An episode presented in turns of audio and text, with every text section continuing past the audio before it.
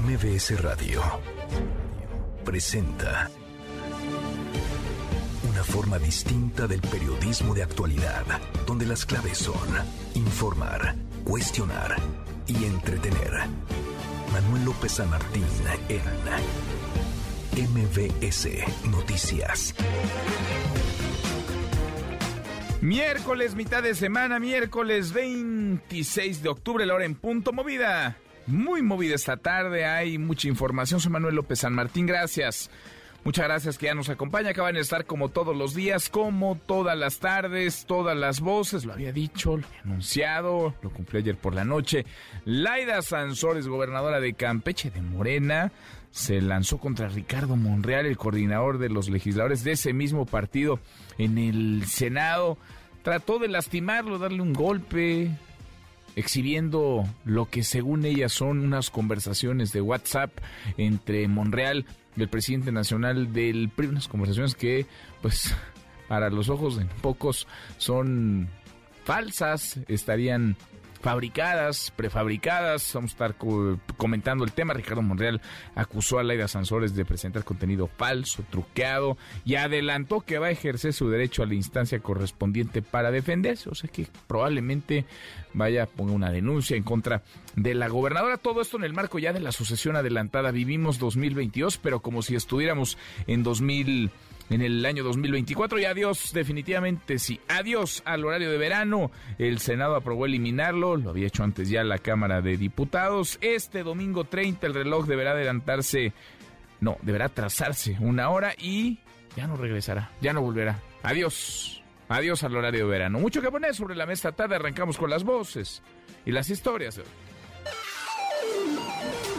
las voces de hoy. Andrés Manuel López Obrador, presidente de México. No deben de haber tapados y no debe de haber dedazo. Y debe de ser el pueblo el que elija al candidato o candidata y a la presidenta o al presidente. Laida Sansores, gobernadora de Campeche. Quisiera que regresara el hermano Monreal, el que nosotros conocimos, el que nos dé la mano y no que esté haciendo este juego sucio, perverso, que cree que va en contra de un candidato o que va a dañar a una persona. Senador Ricardo Monreal. A lo largo de mi vida política he afrontado calumnias, intrigas, infamias y siempre gracias a la gente, gracias a Dios, hemos salido adelante. Claudia Sheinbaum, jefa de gobierno de la Ciudad de México. No, no me voy a, a, meter en el tema.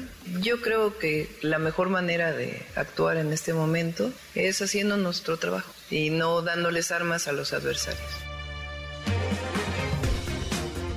Son las voces de quienes hacen la noticia, los temas que están sobre la mesa y están las imperdibles de miércoles, mitad de semana. Vamos, vamos con la información. El presidente López Obrador pide unidad al interior de Morena, llama a la gobernadora de Campeche, Laida Sansores, ingobernable, polémica siempre, y también al coordinador de los senadores de su partido, Ricardo Monreal, no caer en política. Y esto luego de que Laida, Laida Sansores, presentara ayer en el martes del Jaguar supuestas conversaciones de WhatsApp entre Monreal y el presidente del PRI, Alejandro Moreno Cárdenas, acordando supuestamente promover un amparo para que no congelaran los bienes del líder priista. La voz del presidente. Acerca de lo otro ya lo expliqué, ya ayer hablé de eso. Quiero mucho a Laida, respeto mucho a Ricardo Monreal y hay que buscar la unidad. Pues hay que buscar la la unidad. Y ni siquiera los eh, opositores a los conservadores hay que verlos como enemigos, son adversarios, no hay que tener enemigos. Y que sí haya polémica y que se defienda el proyecto de nación, porque eso es defender al pueblo, pero no caer en la politiquería y mucho menos en el insulto, el agravio, la humillación pues a ver si alguien le hace caso al presidente, porque Laida Sansores va derecho y no se quita la disputa entre ambos apenas parece iniciar. Ricardo Monreal acusó a la gobernadora, acusó a Laida Sansores de presentar contenido falso, contenido truqueado y adelantó que se ven en la instancia correspondiente. Escúchelo Es inaceptable que nos acostumbremos a que se vulnera la ley a capricho del gobernante o de la gobernante y no sucede nada. No hay ninguna consecuencia. Sigue todo igual y se le aplaude. Como señalé, voy a actuar y ejercer mi derecho oportunamente ante las instancias legales competentes. Y no voy a ceder, no voy a cejar hasta que se cumpla con la Constitución y la ley. Vamos a resistir. Vamos a resistir, dice Ricardo Monreal. Se ven en tribunales, va a ir ante la autoridad judicial. En fin, de pronóstico reservado lo que ocurre, que por palomitas, porque la función apenas, apenas comenzó. El presidente del PRI, Alejandro Moreno Cárdenas, negó que la conversación con Ricardo Monreal sea real. Acusó que hasta el momento no hay sanción alguna por el delito de espionaje contra la gobernadora por las llamadas que filtró en su contra. Esas llamadas que sí, todos escuchamos. Alito es la voz del presidente del PRI no solo la información de lo que ocurre, que son no solo hechos reprobables, violando la ley, dejando una persecución que se ha hecho durante los últimos meses contra todos los opositores y cosas ilegales, cosas que no pueden suceder, el espionaje que se ha dado, que se ha denunciado, se ha denunciado con anterioridad. Entonces nosotros lo que estamos ciertos y seguros es que son shows mediáticos que lamentablemente muchas veces genera la nota. Show mediático, dice Alejandro Moreno Cárdenas. Bueno, y hoy, hoy viene el miércoles del jaguar. qué cosas, ¿eh? Cada quien con sus ocurrencias. El asesor político de Ricardo Monreal es además su suplente, Alejandro Rojas Díaz Durán. Tiene en pie la transmisión de este programa en el que dice va a presentar materiales, como lo hace la gobernadora del estado de Campeche. A ver, a ver de qué cuero salen más correas. En otro tema, el presidente López Obrador dijo que se debe investigar al expresidente Felipe Calderón por el caso de Rápido y Furioso y porque este caso tiene Estados Unidos con la mira en México. En Estados Unidos, de hecho, se abrió una carpeta de investigación. Esto luego de la disputa entre Felipe Calderón y el secretario de Gobernación, Adán Augusto López, quien afirmó que el exmandatario es investigado a nivel internacional por la presunta venta de armamento oficial a grupos de la delincuencia organizada. De nuevo, la voz del presidente López Obrador. No tengo yo más información que esta, que es de dominio público y sí está aprobado de que llevaron a cabo ese operativo. Se hizo una investigación en Estados Unidos, no sé si esté vigente, porque también suele pasar que allá dan carpetazo a asuntos que consideran no convenientes, pero de que existió esta operación y que se enteraron en el gobierno de Calderón, de eso no hay duda, y que dieron el permiso. Esta investigación usted no sabe si hubo como tal en contra de Calderón. No, no sé si esté vigente, pero si en su momento se abrió un expediente, no sé si se mantenga vigente. Bueno, es lo que dice el presidente López Obrador y es oficial, se lo decía ya. Adiós, se acabó. El horario de verano, el Senado aprobó con 59 votos a favor, 25 en contra y 11 abstenciones la ley de los usos horarios, la cual elimina el horario de verano implementado desde hace ya más de 20 años, desde hace 26 años. Este domingo, 30 de octubre, el reloj deberá trazarse una hora y ya no volverá a cambiar. El COVID-19 fue la principal causa de muerte en México el año pasado. De acuerdo con el INEGI, en 2021 murieron 238.772 mexicanos a causa de la pandemia, mientras que la segunda causa de muerte fueron enfermedades del corazón y la tercera la diabetes. En total, en 2021 murieron 122.249 mexicanos, 92.5% por enfermedades y problemas relacionados con la salud, 7.5% por causas externas, homicidios, accidentes y suicidios. El Congreso de Quintana Roo aprobó despenalizar el aborto en la entidad hasta las 12 semanas de gestación. De esta forma se convierte en el onceavo estado en hacerlo, pero fue lo único que se votó, que se aprobó. También se dio luz verde a la ampliación de la presencia de las Fuerzas Armadas en las calles en tareas de seguridad pública. Y van uno a uno los congresos estatales, luego de ser visitados, convencidos, presionados, según quiera verse, por el secretario de Gobernación, avalando lo que ya salió, lo que ya se aprobó en el Congreso. Y en las buenas, porque claro que tendremos como todos los días buenas noticias, querido Memo Guillermo Guerrero, qué gusto, ¿cómo estás? Muy bien, Manuel, ¿cómo estás? Pues sí, hay buenas noticias porque va a regresar una serie muy divertida. Este no es mi secretaria, no es la carabina de Ambrosio, es una serie que todos quieren. Y como soy una persona muy romántica, les voy a contar una bonita historia de amor. ¿Cándido Pérez? No, tampoco, es Cándido Pérez, ni papá soltero tampoco. Bueno. Ah, eso sí me gusta. Gracias, Memo. Gracias, Manuel. Guillermo Guerrero y en los deportes, Nico, Nicolás Romay, ¿qué traes para hoy? Muy buenas tardes. Querido Manuel, qué gusto saludarte. Vamos a platicar no solamente del Sergio El Checo Pérez, sino también de la selección mexicana y esa lista que da Gerardo el Tata Martino para la gira previa y para la Copa del Mundo. Lo que dijo el Checo Pérez con el Chicharito Hernández, de verdad que muy interesante. Y por supuesto la UEFA Champions League. Así que enseguida platicamos de todo esto y más. Traes de todo, Nico. Nos escuchamos en un rato más. Nicolás Romay con los deportes. Hasta aquí el resumen con lo más importante del día. Bueno, la función comenzó ya.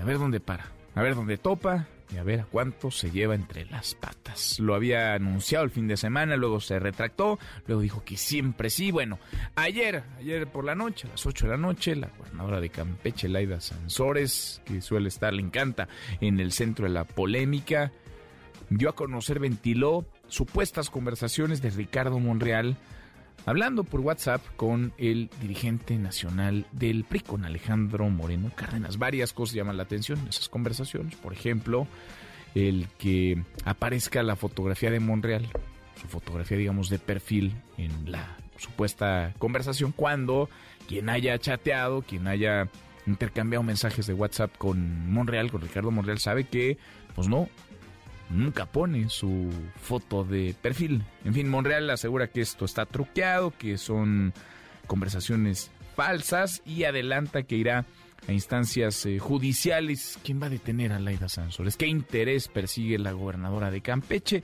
Es, vaya, obvio, es evidente que todo lo que sucede, que todo esto que ocurre, está en el marco de la sucesión, sucesión adelantada, está allá en el marco de la disputa, del jaloneo de las patadas por la candidatura presidencial en 2024. De eso queremos platicar con ustedes esta tarde, las imágenes que publicó anoche la gobernadora de Campeche, Laida Sansores, de supuestas conversaciones del senador Ricardo Monreal. ¿Qué consecuencias traerían o pueden traer dentro de Morena? ¿Ruptura?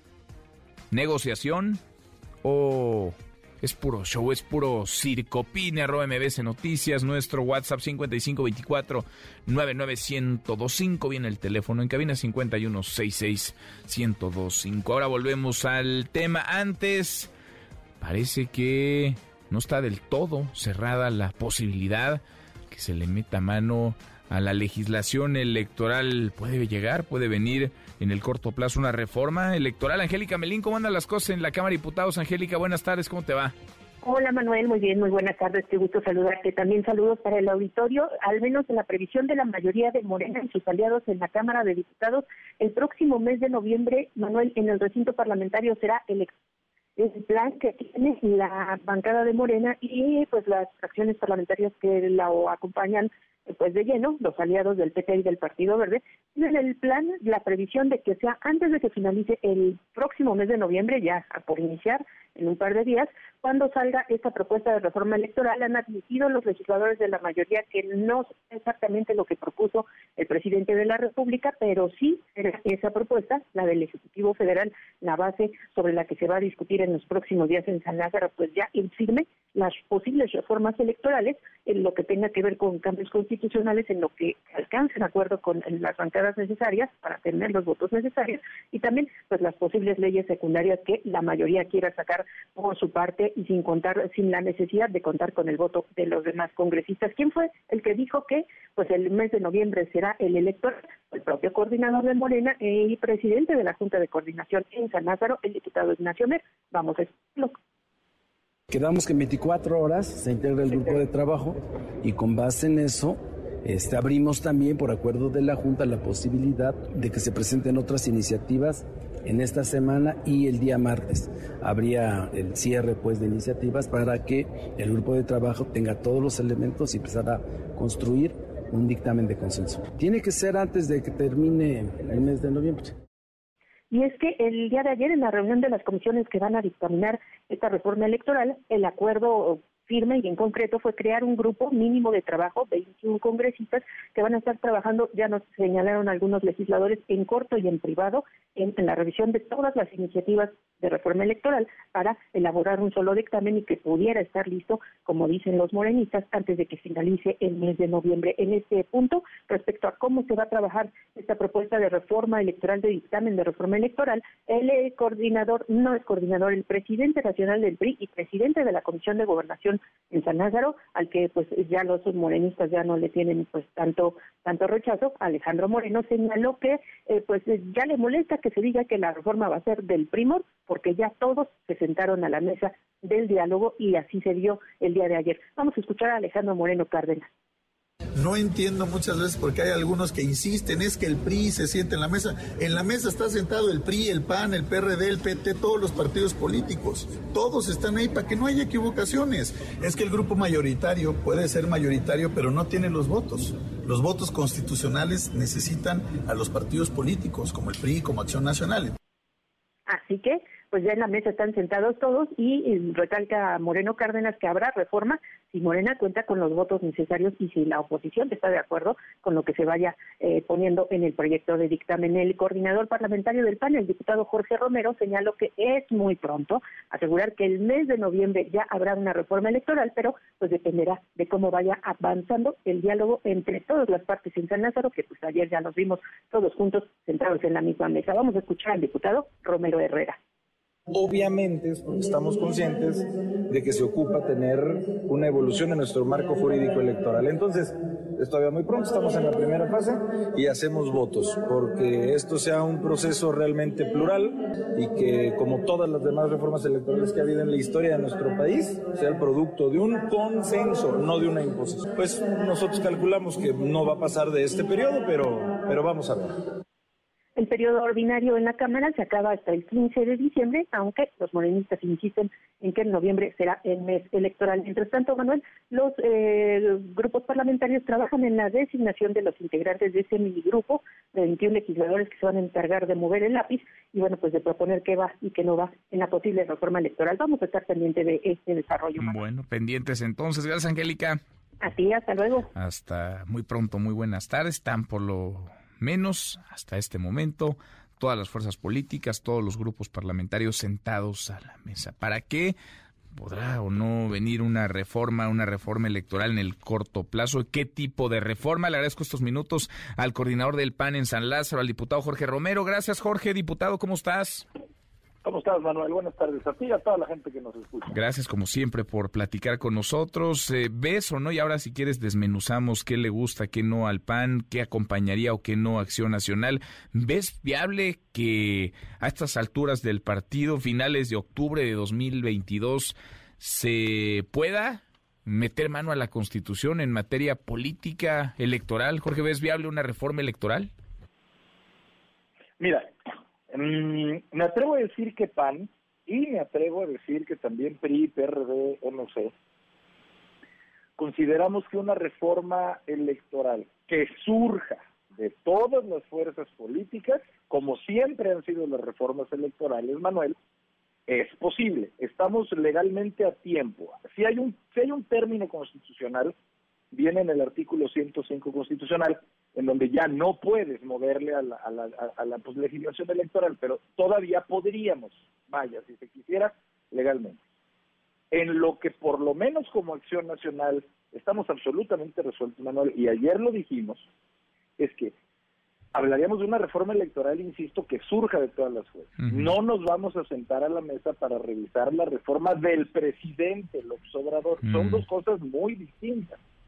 Nosotros estamos sentados porque queremos construir una de cero entre todas y todos, no para revisar la del presidente. ¿Por qué? Porque hay muchas cosas de la del presidente con las que la oposición, o por lo menos Acción Nacional, estamos categórica y firmemente en contra.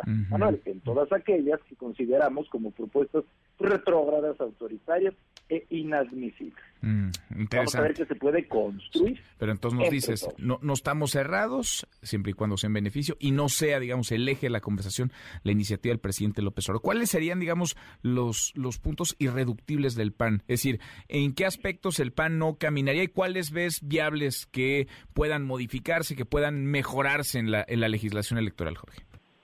Mira, también le decíamos, eh, Manuel, precisamente como tú lo pones, cuáles son irreductibles. Primero, para nosotros es imposible pensar en una reforma electoral cuya esencia gire en torno a minar, a disminuir, a atentar contra las autoridades electorales, contra los árbitros electorales, le hace el INE o le hace el Tribunal Electoral. ¿Por qué? Porque todos en este país, Manuel, hemos visto que el presidente y su partido se traen un pique contra el INE, se traen un pique que creo que ya parece hasta personal. Y pues perdón, nosotros no, yo no estoy diciendo que el PAN seamos los defensores de oficio de uno u otro consejero o consejera. No, no, de lo que somos es defensores de la institución, que son el Instituto Nacional Electoral y el Tribunal Electoral, sean sus consejeros quienes sean. Nosotros hablamos de la defensa de la institución y no porque haya una diferencia cantada, pública, con quienes hoy por hoy la titulan, el PAN este, va a estar pensando en destituir o modificar las facultades a un árbitro. Haz de cuenta, para la gente que nos escucha, Manuel, que estamos en un partido de fútbol y un árbitro señala un fuera de lugar o un penalti. Bueno, pues a lo mejor no te gusta, pues no te va a encantar, no es la mejor decisión que tomen, pero, pero no por eso cargas contra el árbitro o empiezas a pedir que ya no existan árbitros en el fútbol. No hay manera. Si una bandera va a tener el PAN, es que podemos avanzar en muchas cosas que también me preguntaste, que si queda tiempo, con mucho gusto te platico de lo que proponemos, o incluso de lo que proponen ellos, que podríamos coincidir. Con lo que jamás vamos a coincidir y no vamos a permitir es con que se metan, insisto, y vulneren a los árbitros electorales, le hace INE o tribunal electoral. Entonces eso de que se vote a los consejeros, que sea el voto popular el que lleve a los consejo, a los consejeros al, seno del Consejo General del INE o a la Sala Superior del Tribunal Electoral, eso de plano lo dices con todas sus letras categórico, eso no lo van a acompañar. Ni de chiste. Mira, equivaldría a que ahora votemos a los jueces, Manuel, votemos a los ministros de Suprema Corte. A ver, por favor, hombre. Eso es eso es la eso es ese es el populismo político. O sea, es decir, Imagínate que quienes deben de ser los árbitros electorales surjan de una, a ver, no es que estemos en contra de que participe la ciudadanía en la elección de quienes e-, ejercen el servicio público, por supuesto que no lo estamos. El problema es, imagínate, la gente que nos escucha, que las personas que quisieran ser consejeros del INE o magistrados del Tribunal Electoral lo hicieran sin, ya no digamos tener el más mínimo conocimiento técnico de la materia electoral, sino mm. pues queriendo buscar el voto, ¿en quiénes serían en los primeros en los que se apoyarían? Pues evidentemente en los partidos políticos, y entonces ahí te adquieres un color cuando se supone precisamente que ser parte de estas instituciones es para que no tengas un color político y que también demuestres que llevas 10 años estudiando esa materia, por Dios, o sea, que haya un mínimo de conocimiento técnico. Esa propuesta, por ejemplo, jamás nosotros la podríamos apoyar. Eso no. Entonces, ahora déjame eh, volver, eh, sitiarnos en, los sí, Jorge, porque platicamos hace incluso algunas, algunos meses, conté un par de meses cuando presentaban esta propuesta, la del PAN de, de, reforma electoral. Hay, hay algunos puntos en donde creo que pueden coincidir, o no sé qué tengas tú en el radar, pienso quizá en el, en el voto electrónico, por ejemplo. No sé si están pensando en el tema del financiamiento a partidos o en el tema de los plurinominales o la reducción de legisladores, no sé si en diputados en el Senado. ¿Qué sí? ¿Qué sí le interesa al PAN? ¿Qué sí puede acompañar Acción Nacional, Jorge? Mira, déjame clasificarlo entre lo que proponemos como PAN y segundo en lo que sí podemos coincidir con lo que han propuesto otros partidos o que incluso hemos propuesto todos. Primero, el PAN, por ejemplo, propone que haya una segunda vuelta electoral, por lo menos para la elección presidencial, como ya se hace en todo el planeta. Este, eh, nosotros lo que queremos es que por lo menos gobierne con la mitad más uno quien gana, primero. Segundo, nosotros queremos que sea un método el de las elecciones primarias, el método ordinario en los partidos políticos para elegir candidaturas, que ya participe siempre la gente, desde las primarias, no solo este, las cúpulas partidistas, por así decirlo. Nosotros queremos que a la mínima intervención de la delincuencia organizada, si esto se comprueba, anule una elección. Esto es importantísimo, mano. Porque lamentablemente sí hemos visto cómo cada vez participa más la delincuencia organizada para ganar elecciones. Y eso es entregar el Estado. Entre muchas otras cosas, tú mencionabas el voto electrónico mediante una urna electrónica, que ya no haya sobrerepresentación, etcétera. Estas son, entre otras, las propuestas que hace el PAN. Ahora, ¿En qué podemos coincidir de lo que también pues el partido en el gobierno ha propuesto? Primero, que haya una verificación, una optimización, por así decirlo, del presupuesto que se debe emplear para lo electoral, pues por supuesto que estamos a favor. Pues, obviamente, no solamente para el INE, pues para cualquier otra institución pública. Nosotros lo que decimos es que eso no necesariamente eh, supone o requiere de una reforma y mucho menos constitucional.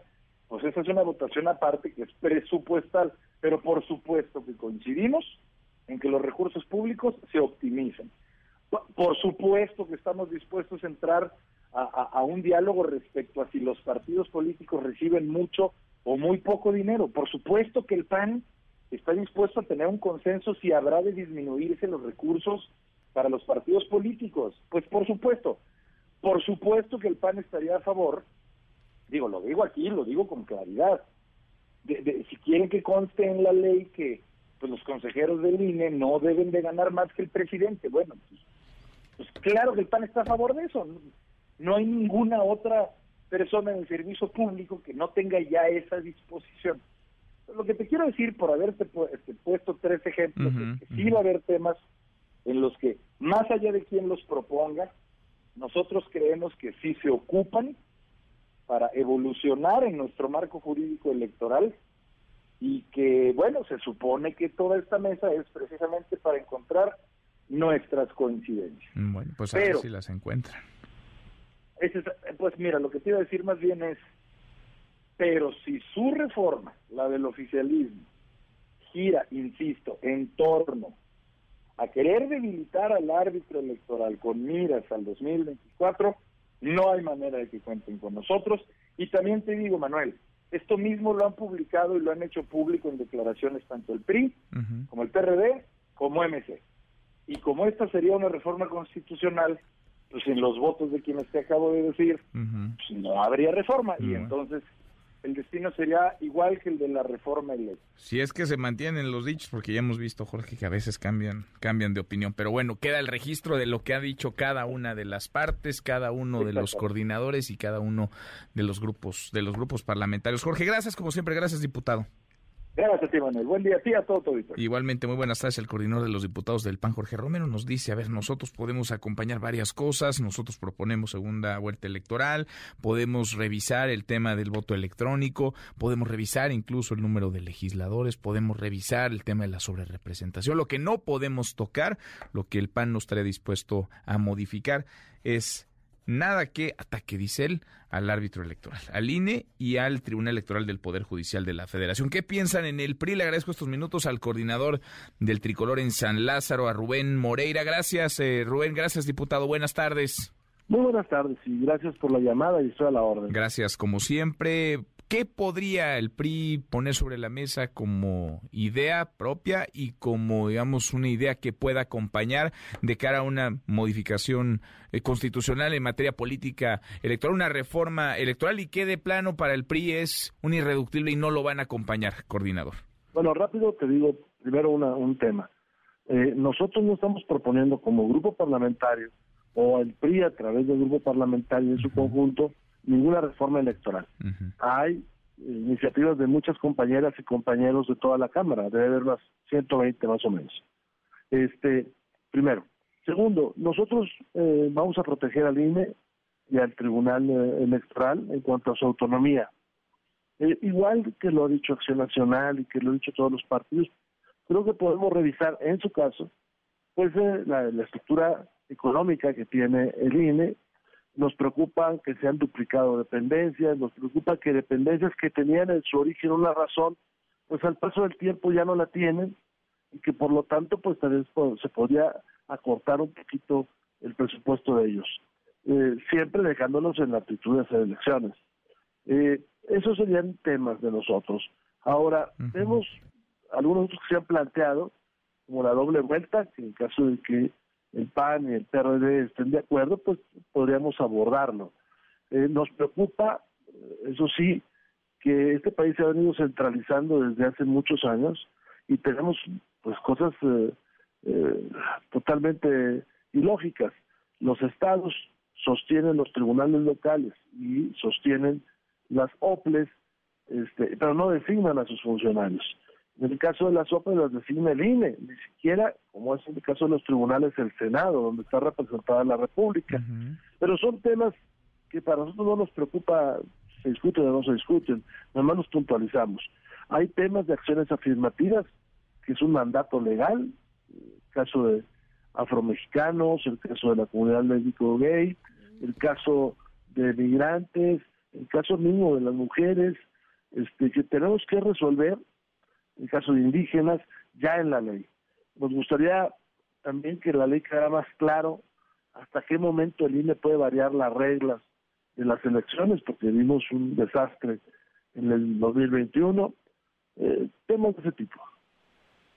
Entonces, a ver, porque todo este tema pasa por, sí, lo individual, digamos, de cada uno de estos eh, legisladores y de los grupos parlamentarios. Nos das, digamos, nos das luz sobre lo que en el PRI como espíritu podrían estar acompañados. Hay temas delicados, eh, coordinador, y son, parece, los temas que dividen eh, las opiniones o que las, las polarizan. La integración del Consejo General del INE, por ejemplo, la integración de la Sala Superior del Tribunal Electoral del Poder Judicial de la Federación.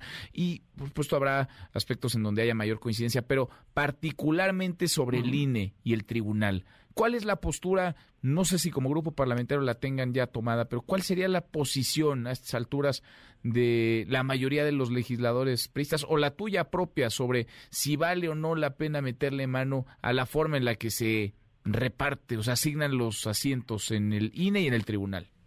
Bueno, nosotros hemos dicho que no meteríamos mano ahí. No. Pero también quiero advertir un tema. Este, ahora mismo la designación de los futuros consejeros del INE está en manos de Morena. ¿eh? O sea, ellos podrán poner al final del día a las personas que ellos deseen.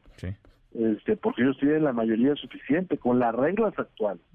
Por otro lado, la propuesta que nos hizo llegar el presidente de la República, más allá de si es buena o es mala, pues está fuera de los alcances. Un tipo de selección de ese tipo pues no, no, no se libra en un contexto como el de México, además no hay una eh, práctica en el extranjero que nos asegure que eso va a ir bien. Pero nosotros dijimos que no lo haríamos. Pero también te hago la otra acotación. Es decir, ahora mismo los cuatro siguientes consejeros, si no se llega a una negociación o a algún tipo de trabajo, pues eh, eh, van a ser puestos por, por Morena. ¿eh? Pues sí. Pues sí, porque les alcanza. Ahora, esa es parte, digamos, de la, de la perversidad, ¿no? De la fórmula actual, déjame llamarla así, en donde pues tantos legisladores tienes, tantos asientos te tocan en el, en el Instituto Nacional Electoral. Es decir, quizá tampoco la salida que plantea el presidente sea la óptima, pero un punto medio podría, podría construirse, podría trazarse, coordinador. Nosotros no lo hemos visto así. Nosotros sencillamente hemos dicho que no tocaríamos ese tema. No tocarían el tema del, de la asignación, una nueva asignación, un nuevo reparto en el, en el INE ni en el tribunal. En fin, pues vamos a ver. Nosotros creemos que el INE se ha ido construyendo con la experiencia de muchas personas. Entonces no puede haber eh, ropa limpia, como dicen en el béisbol, este, porque eso no, no es lo correcto. Así se ha ido construyendo el INE, que es una gran institución. Bueno, ¿dará tiempo de hacer modificaciones a la, a la Constitución? ¿Ves, ¿Ves el ánimo así en, Cámara de Diputados después de lo de ayer, después del encuentro ayer en donde estaban todos los coordinadores parlamentarios? Bueno, ayer estábamos todos, déjame te un comentario. Esa reunión se realizó con la decisión unánime de todas las fuerzas políticas. Sí. Luego MC ahí se contradijo, pero estábamos con la decisión unánime de todas las fuerzas políticas. Segundo, se está discutiendo todas las iniciativas que están ahí en esa bolsa gigante eh, que se ha ido formando con iniciativas este, que son, digo, 120 más o menos, y siguen cayendo. Te hago un paréntesis. La Cámara tiene como 4.300 iniciativas sin resolver. Entonces también, pues que se junten comisiones a resolver temas, pues no nos debería extrañar, ¿no? Pues sí. Pues sí, y bienvenido al debate siempre, que haya diferentes opiniones, ojalá se enriquezca lo que se ha propuesto desde muchos lugares, son más de 100 las iniciativas que se han eh, presentado, ojalá se enriquezca y ojalá salga bueno, algo bueno, si es que hay algo bueno que, que legislar, que siempre hay algo que mejorar. Coordinador, gracias por estos minutos. Te agradezco mucho, le mando un abrazo. Gracias, igualmente es el coordinador del PRI en Cámara de Diputados, Rubén Moreira. Pues parece que en el ánimo de la mayoría está que se pueda modificar la legislación política electoral, no necesariamente en el sentido en el que propone el presidente, la iniciativa que él ha puesto sobre la mesa. La hora con 36, pausa, volvemos, hay más. Redes sociales para que siga en contacto: Twitter, Facebook y TikTok. M. López San Martín. Continúa con la información con Manuel López San Martín en MBS Noticias. MBS Noticias con Manuel López San Martín. Continuamos. Seguimos, cruzamos la media 20 para la hora. Jaloneo pleito de pronóstico reservado. Vaya por más palomitas entre Ricardo Monreal, la gobernadora de Campeche, Laida Sansores, Oscar Palacios. Oscar, ¿cómo te va? Muy buenas tardes.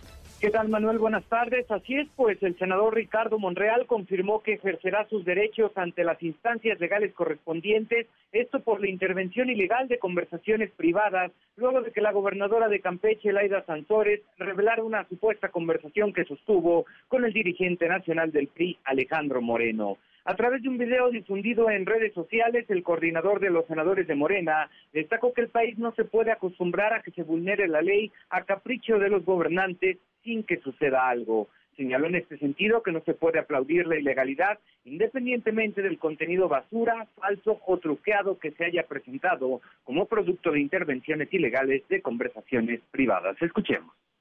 Independientemente del contenido basura, falso y truqueado de las intervenciones privadas ilegales, de las conversaciones privadas, es inaceptable que nos acostumbremos a que se vulnera la ley a capricho del gobernante o de la gobernante y no sucede nada. Voy a actuar y ejercer mi derecho oportunamente ante las instancias legales competentes. Ricardo Monreal advirtió que no va a ceder hasta que se cumpla con la Constitución y la ley, ya que dijo México merece una clase política más honorable y escrupulosa que respete la ley, concilie y genere confianza. Así lo dijo. No voy a ceder, no voy a cejar hasta que se cumpla con la constitución y la ley. Vamos a resistir porque creo que México, nuestros hijos merecen una clase política más honorable, más escrupulosa, que respete la ley, que rinda cuentas, que genere confianza, que concilie. México necesita reconciliación nacional. Ni nos vamos a dejar, ni nos vamos a rajar. El senador por Morena aseguró que desde que decidió participar como aspirante a suceder al presidente Andrés Manuel López Obrador, se han multiplicado las descalificaciones y los ataques en su contra. Resaltó que estos ataques no solo son externos, sino también internos, promovidos desde las oficinas del resto de los aspirantes de Morena al mismo cargo, que dijo quieren eliminarlo a la mala. Manuel, este reporte. Buenas tardes. No nos vamos a dejar, dice Ricardo Monreal. En fin, vamos a ver, vamos a ver dónde topa esto. Gracias, Oscar. Hasta luego. Hasta muy pronto, muy buenas tardes. Respuesta también de uno de los aludidos, el polémico dirigente nacional del PRI, Alejandro Moreno Cárdenas. Alito, porque en la conversación que ayer mostró, la supuesta conversación que exhibió Laida Sansores con en su martes del Jaguar, la plática era entre Ricardo Monreal y Alito. Angélica Melina, Angélica, buenas tardes.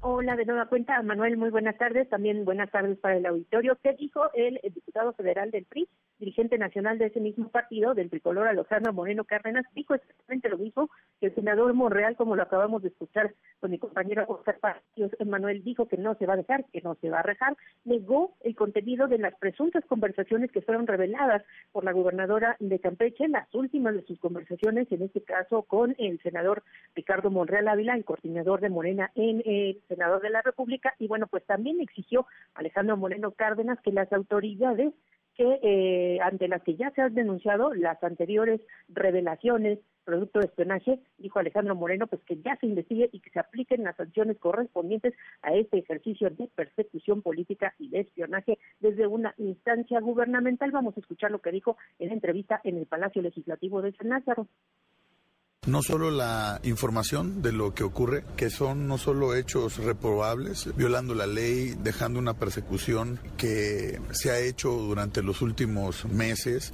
contra todos los opositores y cosas ilegales, cosas que no pueden suceder, el espionaje que se ha dado, que se ha denunciado, se ha denunciado con anterioridad. Entonces nosotros lo que estamos ciertos y seguros es que son shows mediáticos que lamentablemente muchas veces genera la nota. Manuel, al afirmar que el senador Ricardo Monreal tiene su aprecio, sus consideraciones y su apoyo y su respaldo siempre, el, eh, dirigente nacional del PRI insistió en este tema en que se han presentado ya denuncias eh, por los eh, la revelación de estas comunicaciones privadas por parte del gobierno de Campeche y todavía no ha sucedido nada con esos recursos presentados y así exige que la autoridad pues ya dé un resultado. Escuchemos de nueva cuenta a Moreno Cárdenas. Todo es mentira entonces. Todo, pues lo hemos señalado siempre. No, pues ya, pues ya, se ha denunciado hasta el cansancio ese tema.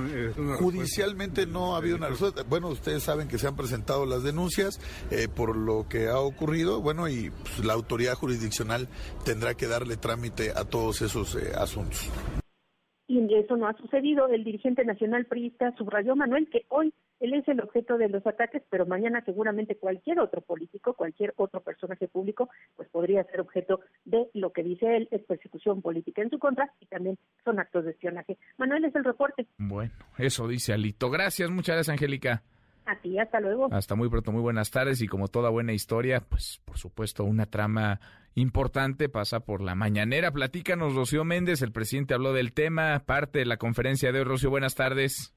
¿Qué tal, Manuel? Muy buenas tardes. En efecto, el presidente Andrés Manuel López Obrador reiteró su llamado de las últimas horas.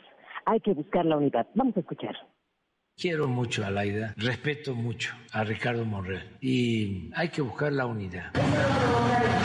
No, no, no, no, no, tampoco. Y ni siquiera los opositores hay que verlos como enemigos, son adversarios. Que sí haya polémica, que se defienda el proyecto de nación, pero no caer en la politiquería y mucho menos en el insulto, el agravio, la humillación y ofrecer disculpas.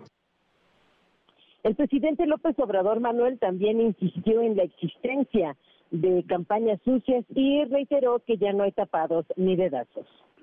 Y puede uno caerse y hay que levantarse y seguir caminando y no dejar una causa justa cuando se piensa en transformar, cuando se piensa en el dinero o en la parafernalia del poder, ese no es el camino. Que afortunadamente ya no funciona, ¿eh? el de andar ahí de lambiscón, de salamero, de achichincle político para colarse, entre comillas, y ahí ir ascendiendo. Ahora está de moda también lo de los publicistas. ¿Qué ofrece la publicidad? Productos chatarra. Nada de que vamos a hacer política solo con las redes sociales, con el Face, con el Twitter. ¿No fue un escándalo lo de las guacamayas? ¿Cuánto le metieron de publicidad? ¿Alguien quiere ser candidato? Casa por casa. Les van a conocer, les va a dar un gusto a la gente. Ah, pero si se sienten políticos de altos vuelos. Ah, esa la quiero mucho, es mi hermana. Y Marcelo es mi hermano. Y Adán es mi hermano.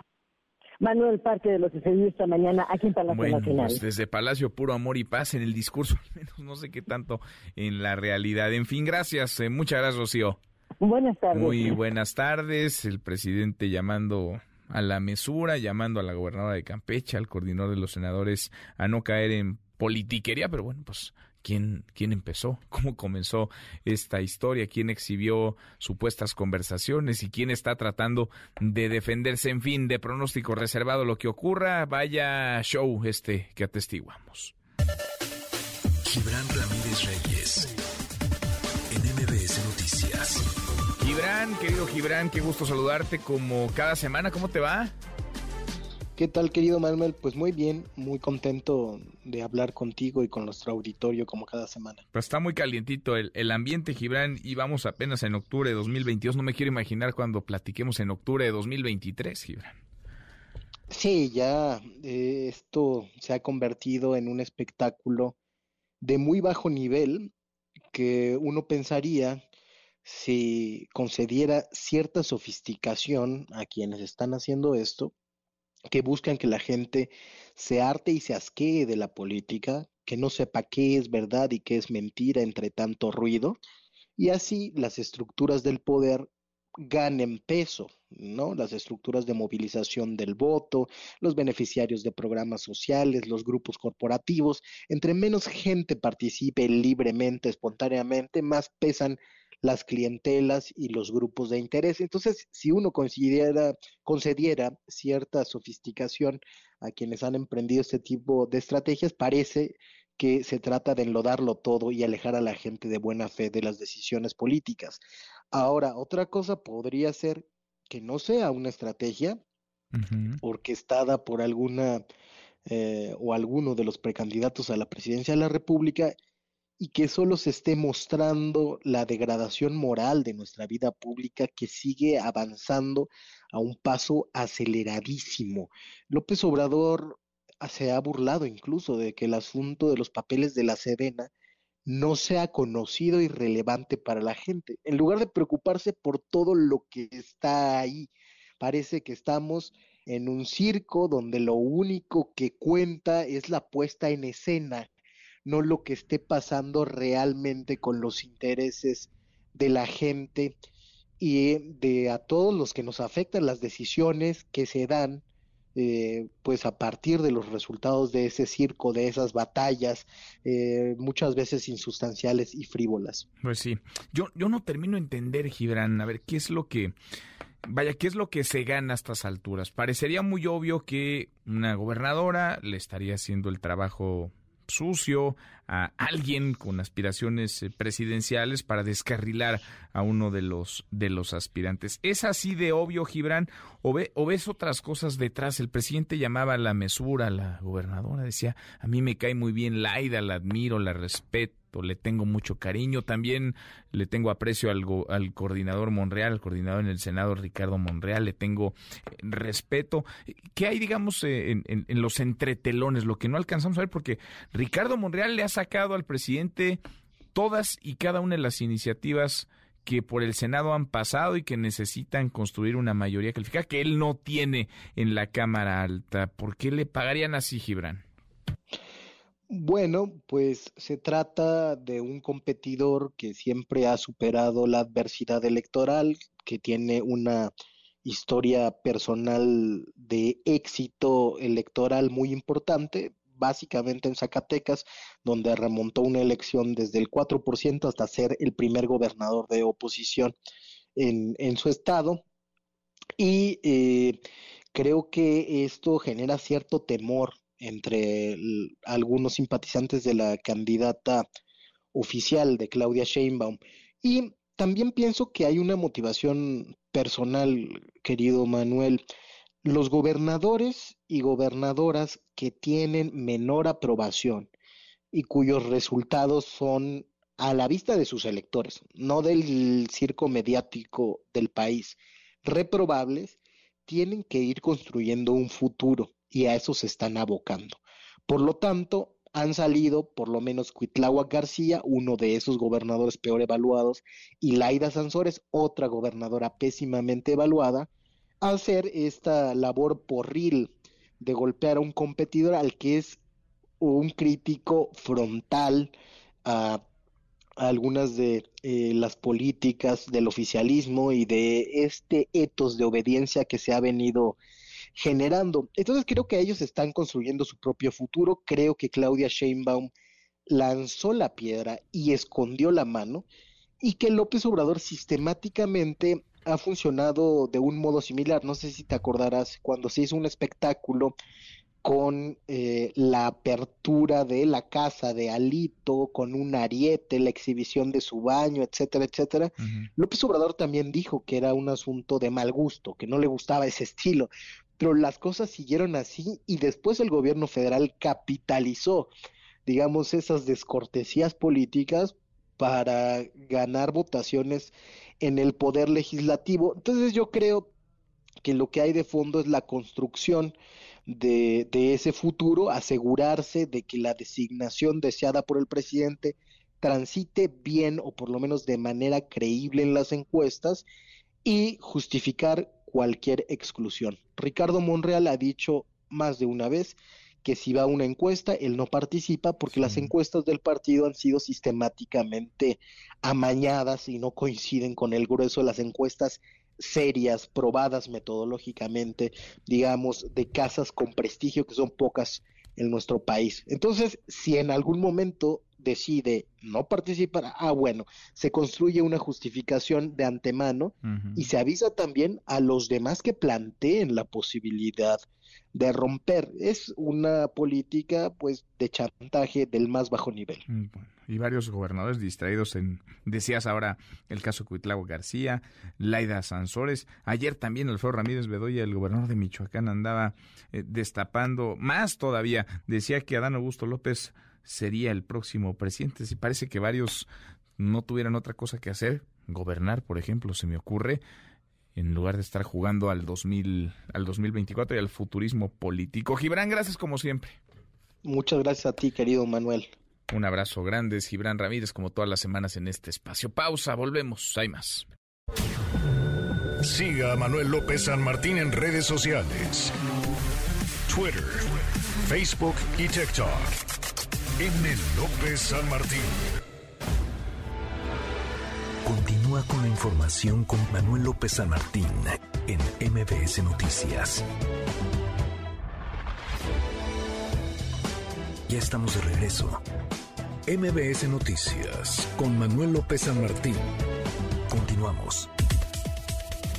Los numeritos del día. Citlali Sáenz, Citlali, qué gusto, qué gusto saludarte. ¿Cómo estás? ¿Qué tal, Manuel? Buenas tardes a ti, buenas tardes también a nuestros amigos del auditorio. Te comento que en este momento ganan los principales índices tanto en Estados Unidos como México. El Dow Jones Industrial avanza 0.32%, el Nasdaq gana 2.05% y también gana el S&P BMW de la Bolsa Mexicana de Valores 0.88%. Se cotiza en 49.077 unidades. En el mercado cambiario el dólar en metanilla bancaria se compra en 19 pesos con 20 centavos, se vende en 20 pesos con 36, el euro se compra en 19 pesos con 76, se venden 20 pesos con 32 centavos. Finalmente te comento que la criptomoneda más conocida, el Bitcoin, se compra en 412.560 pesos por cada criptomoneda. Manuel es mi reporte, buenas tardes. Buenas tardes, gracias, muchas gracias, Itlali. Gana un reembolso de hasta 3 mil pesos al abrir tu primera cuenta. HSBC presenta. Si compra te da placer, tus vacaciones podrás tener.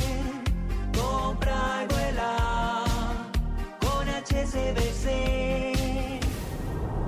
Compre y vuela. Arregla ya el equipaje. Vuela. Solicita tu tarjeta de crédito HSBC Viva y viaja más. Compra y vuela.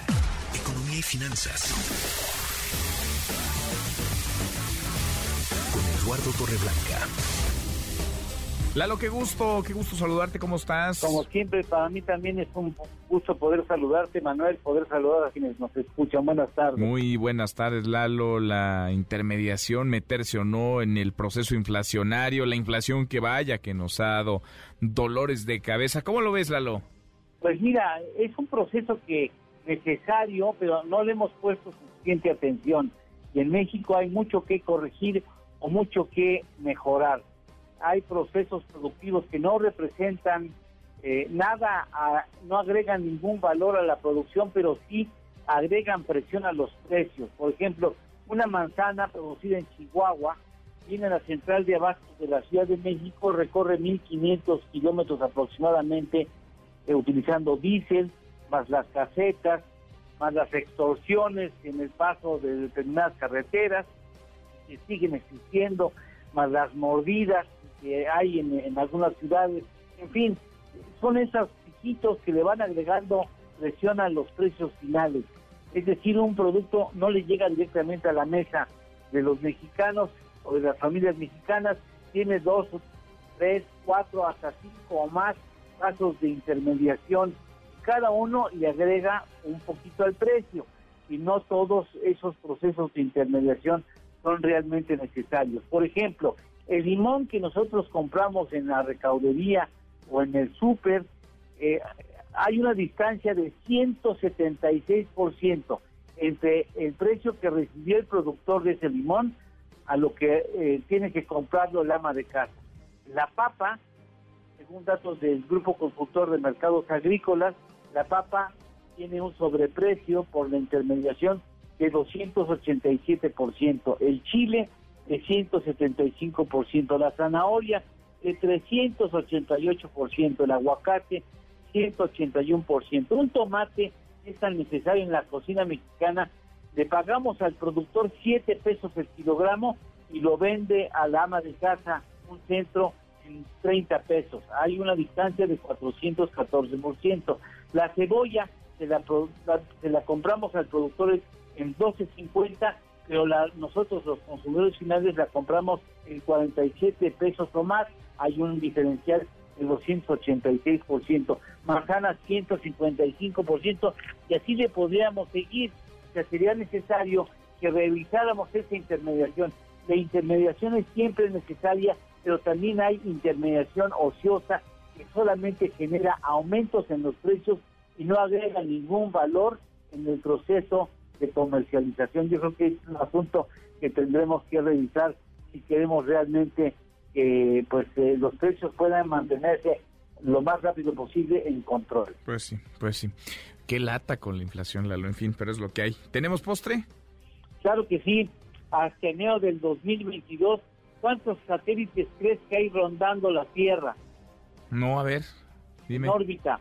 Hay 12.000 satélites, de los cuales 4.000 ya no sirven, o sea, ya no están en función, están dando vueltas o fueron sacados del órbita, quién sabe dónde quedaron, chatarra, y hay 8.000 en servicio, eh, que, que, dan servicio a la humanidad, 8.000 satélites que están girando alrededor de la Tierra. Qué buen, qué buen dato, para mirar hacia arriba. Gracias, Lalo, abrazo. Al contrario, Manuel, gracias. Buenas tardes. Muy buenas tardes.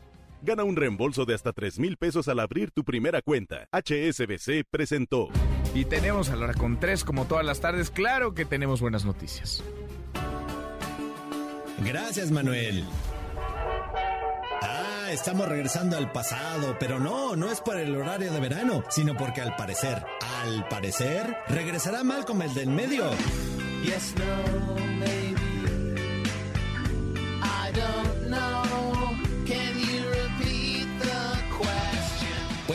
Frankie Muniz declaró en una entrevista que el actor Brian Cranston está trabajando ya en los guiones de un reboot, secuela, o vaya usted a saber qué de la serie favorita de todos. Ya pasaron 16 años desde el último capítulo de esta serie que ha dado innumerables memes y escenas clásicas, y aunque muchos ha especulado de ver a Luis y familia regresando en la pantalla, al parecer ahora sí es cierto. Veremos, veremos, ojalá no la echen a perder.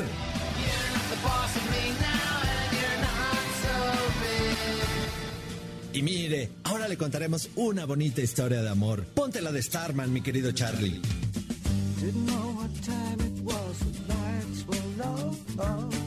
Una mujer en Japón conoció a un hombre en línea. El hombre supuestamente era un cosmonauta ruso que estaba en la estación espacial. Los sentimientos florecieron. La mujer de 65 años se sentía soñada. Oh my god, un astronauta. Y se dio lo inevitable. Él le pidió matrimonio. Pero, oh, desgracia, había un problema. El hombre estaba varado en el espacio y no podía regresar. Así que la señora hizo lo que cualquier mujer enamorada. Le mandó dinero, poco menos de 600 mil pesos para que él pudiera volver y consumar el amor. Pero el hombre nunca regresó, no, todo fue un engaño. ¿Quién lo iba a pensar, verdad? Ah, y así es el amor, a veces está, a veces no. Que pase usted un feliz miércoles.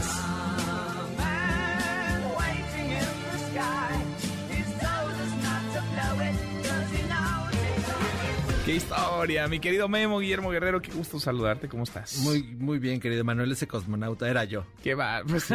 ¿Cuántas, cuántas personas habrás embaucado, Memo? Sí, ya, ya, ya voy abriendo ahí mis, mis perfiles en línea, ya les voy contando. 600 mil pesos. Casi 595 mil pesos le depositó a la señora. ¿Cómo vas a creer? Así para que regrese a la tierra. Bueno, ¿no viste esta del estafador, no? ¿Cómo se llama? La del estafador de Tinder. Ah, del estafador de Tinder. Pues, ¿qué tal? Sí, caían no. una tras otra, caían. y por fin parece que va a regresar Malcolm el de en medio. Este, no, no era la carabina de Ambrosio, como habíamos Ni dicho en un secretaria, principio. Ni nosotros los Gómez. Ajá. No, va a ser eh, Malcolm. Para ahí ya están escribiendo los guiones. No sabemos qué, qué va a pasar, si es una, una secuela, pero bueno.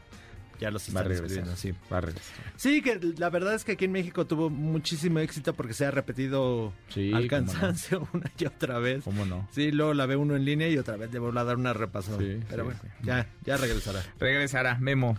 ¿Tienes boletos? Tengo boletos, mi querido Manuel. Fíjense que tenemos para Frida, Frida Inmersiva, La Bruja, este espectáculo de danza contemporánea en el Centro Cultural Universitario, Guajolotes Salvajes en el Centro Cultural San Ángel, el Museo de la Selección Mexicana que está en Buenavista y les tenemos una recomendación porque en el Teatro del Parque Interlomas está La Dama de Negro, esta obra Ah, de terror que se va a presentar el 30, el día 30 con Ernesto D'Alessio.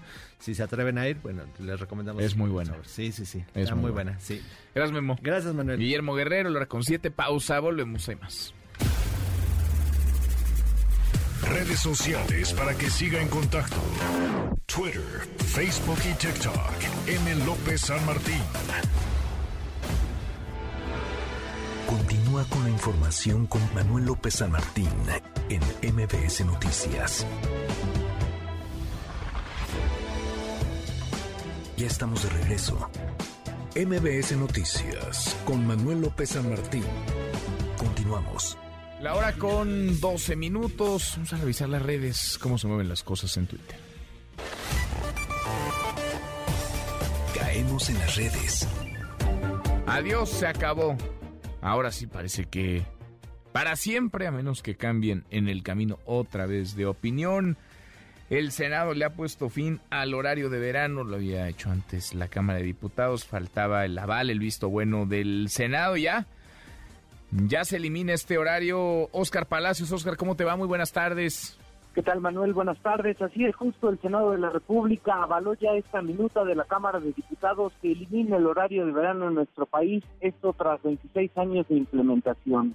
Con 59 votos a favor, 25 en contra y 12 abstenciones, el Pleno de la Cámara Alta dio luz verde a este proyecto enviado desde San Lázaro, que sigue la ley de los usos horarios en los Estados Unidos mexicanos y la cual establece un horario estándar en la mayoría del territorio nacional. Sin embargo, bueno, esta nueva legislación excluye a los municipios que comparten frontera con Estados Unidos, donde se seguirá aplicando el horario estacional, esto con el objetivo de no afectar las operaciones comerciales. Durante la discusión, la presidenta de la Comisión de Energía, Rocío Abreu, destacó que la aplicación del horario de verano en nuestro país no cumplió el objetivo de generar ahorros, además de que, bueno, produjo un impacto negativo en la salud de las personas. Escuchemos.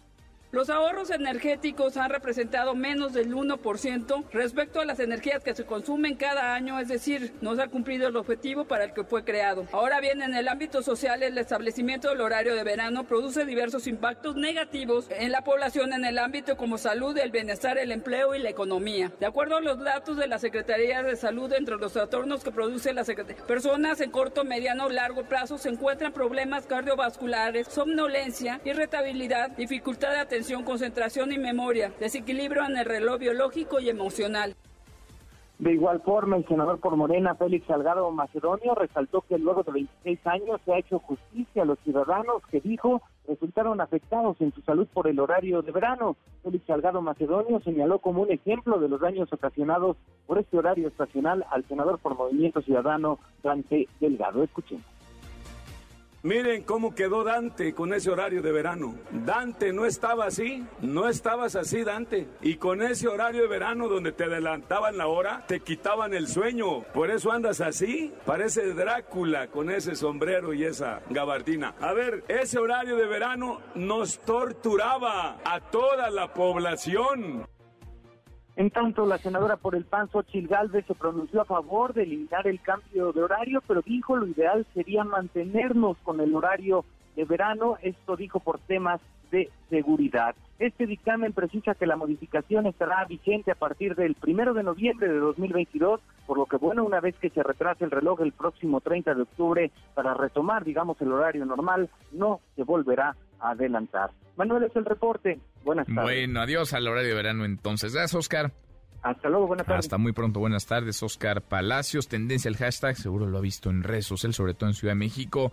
Bar Juca, este bar en la zona de Santa Fe, que ya es clausurado, ya fue clausurado por el caso de una joven, una joven que estaba intoxicada en, entiendo, las instalaciones de este lugar. Platícanos, Os- eh, Juan Carlos, perdón, Juan Carlos Alarcón, buenas tardes. Me da gusto saludarte, Manuel. Gracias. Muy buenas tardes. La Fiscalía General de Justicia de esta ciudad inició una investigación por noticia criminal respecto a una denuncia pública en relación a una joven que supuestamente fue intoxicada con una droga y escondida en los sanitarios de un bar en la zona de Santa Fe, alcaldía Coajimalpa. La institución a cargo de Ernestina Godoy exhortó a la agraviada y a su familia a presentar la denuncia por los hechos posiblemente ocurridos el 21 de octubre en el restaurante bar Joca. La fiscalía ofreció a la joven y sus familiares que serán atendidos por un grupo multidisciplinario, así como brindarles asesoría jurídica y apoyo psicológico. De acuerdo con lo expuesto por la mamá de la chica, esta fue drogada con un alcaloide denominado escopolamina y escondida posteriormente en un baño del restaurante Bar Joca la noche del viernes 21 de octubre. El establecimiento negó en un comunicado tener alguna relación con cualquier situación que ponga en riesgo a sus clientes. Dijo que el hecho sale completamente de su control, pues el consumo de bebidas es responsabilidad de cada comensal y no existen pruebas de encubrimiento del hecho. En ese sentido, manifestó su disposición a que se hagan las investigaciones necesarias. En tanto, el agente del Ministerio Público de la Fiscalía de Delitos Sexuales instruyó a detectives de la Policía de Investigación llevar a cabo las indagatorias necesarias para ubicar a la víctima. Incluso ya están sobre el análisis de las imágenes de las cámaras de seguridad del establecimiento, del centro comercial y también algunas de la periferia que corresponden al C2 Poniente y al C5 con la finalidad de observar los movimientos que generaron esa fecha, el 21 de octubre, cuando esta chica posiblemente fue drogada en este denominado restaurante bar Joca. Y es el reporte que tengo. Bueno, qué cosa, qué historias. Como estas, muchas otras, ¿eh? que no se viralizan, no se vuelven tan famosas, pero suceden en otros bares, en otros antros, en esta y en otras ciudades. Gracias, gracias Juan Carlos. Gracias, muy buenas tardes. Muy buenas tardes y de nuevo parecemos disco rayado, pero ni modo. Esa es la realidad y no la vamos a soltar porque es preocupante y no podemos acostumbrarnos, no debemos normalizar el que haya escuelas, institutos, colegios, planteles educativos secuestrados, tomados. Y eso está sucediendo en el Politécnico y también en la UNAM. Adrián Jiménez, Adrián, buenas tardes. ¿Qué tal? Buenas tardes, Manuel Auditorio. Así es, aunque algunas facultades y escuelas de la UNAM que estaban en paro desde hace algunas semanas han regresado a sus actividades de manera paulatina, se mantiene en ocho el número de instituciones tomadas por los estudiantes. Esta semana, en protesta por el abuso sexual de la alumna del CCH Sur, se sumaron a esta lista los planteles 1, 5 y 7 de la Escuela Nacional Preparatoria, así como la Facultad de Estudios Superiores, la FES Zaragoza.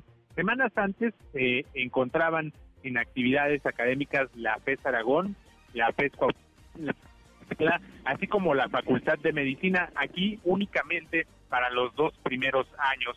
Hoy la Facultad de Medicina Veterinaria y Zootecnia eh, se encontraba también en un paro indefinido, por fin pues ya reanudó la vida académica luego de este paro de varias semanas que ayer llegó a su fin. En el caso del Instituto Politécnico Nacional son nueve los planteles que se encuentran en paro, de los cuales siete son de nivel superior y dos de nivel medio superior. Manuel, auditorio, la información que les Gracias, eh, muchas gracias, Adrián.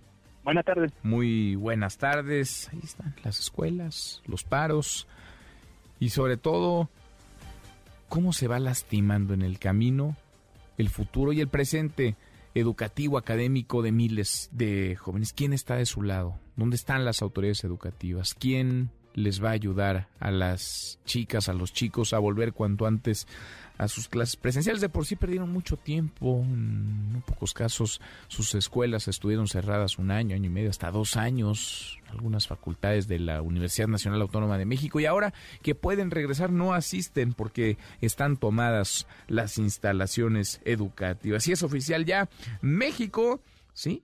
Se va a postular para los Juegos Olímpicos. Hatsiri Magallanes, Hatsiri, buenas tardes.